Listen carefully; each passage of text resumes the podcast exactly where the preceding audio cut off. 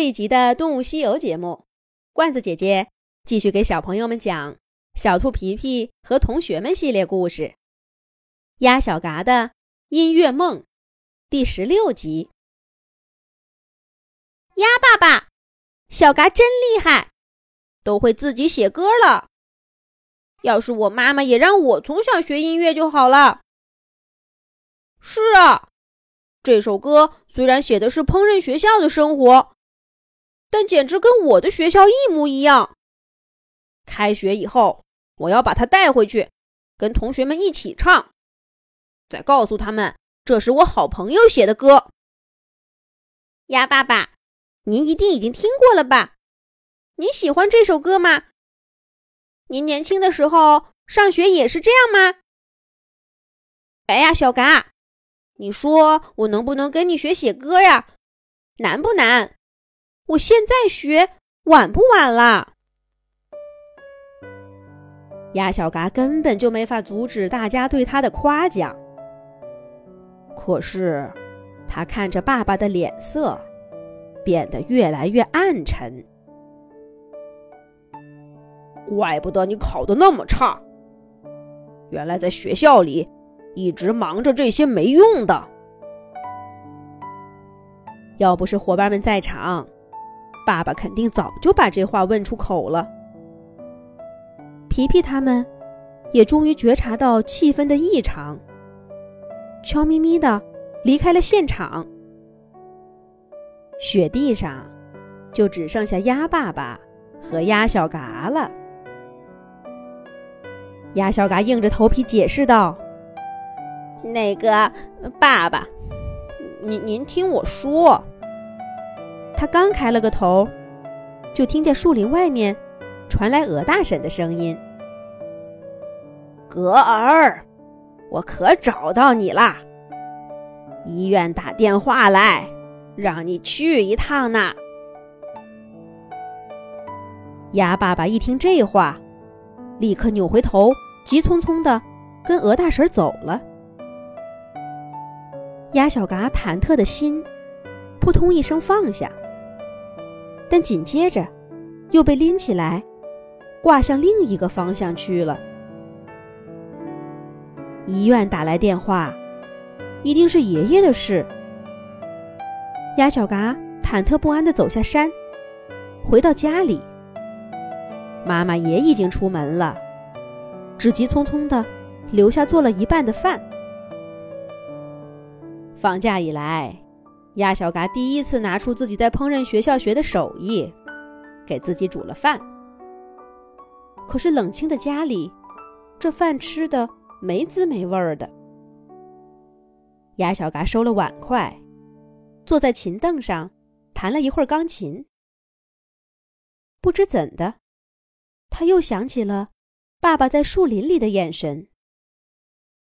当时只觉得爸爸很生气。可是现在回想，那眼神中还有一种深深的无力感。鸭小嘎心里一动，琴键上的翅膀按错了位置，旋律乱了，他的心也跟着乱了。于是他干脆盖上琴盖，跳下琴凳，走到书桌旁，翻了几页书。那上面讲的是一只小鸭子，为了追逐梦想，四处游历，经过一番艰苦的努力，最终成功的故事。鸭小嘎以前最爱读这本书，可今天看着，却只觉得幼稚。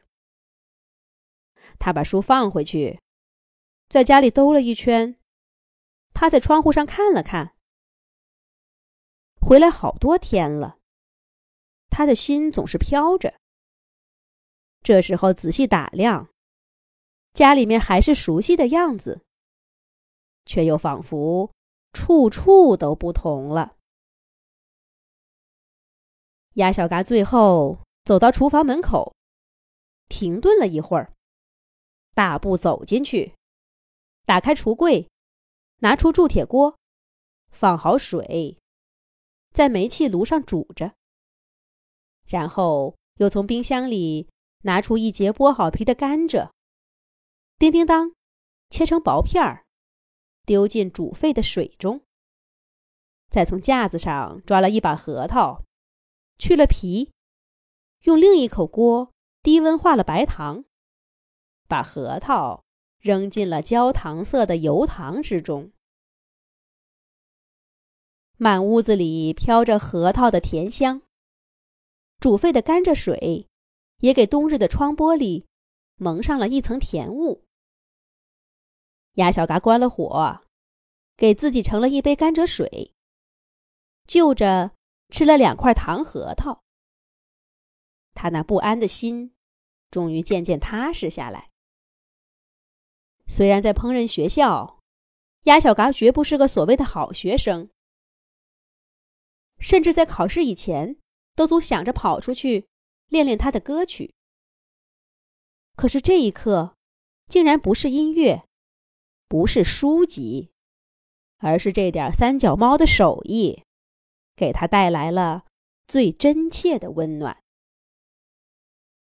鸭小嘎又盛了一杯甘蔗水，慢慢的喝着，然后盖上铸铁锅的盖子，回卧室睡觉去了。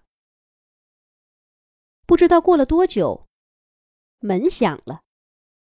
鸭小嘎立刻从床上跳起来，大声问道：“爸爸妈妈，爷爷怎么样了？”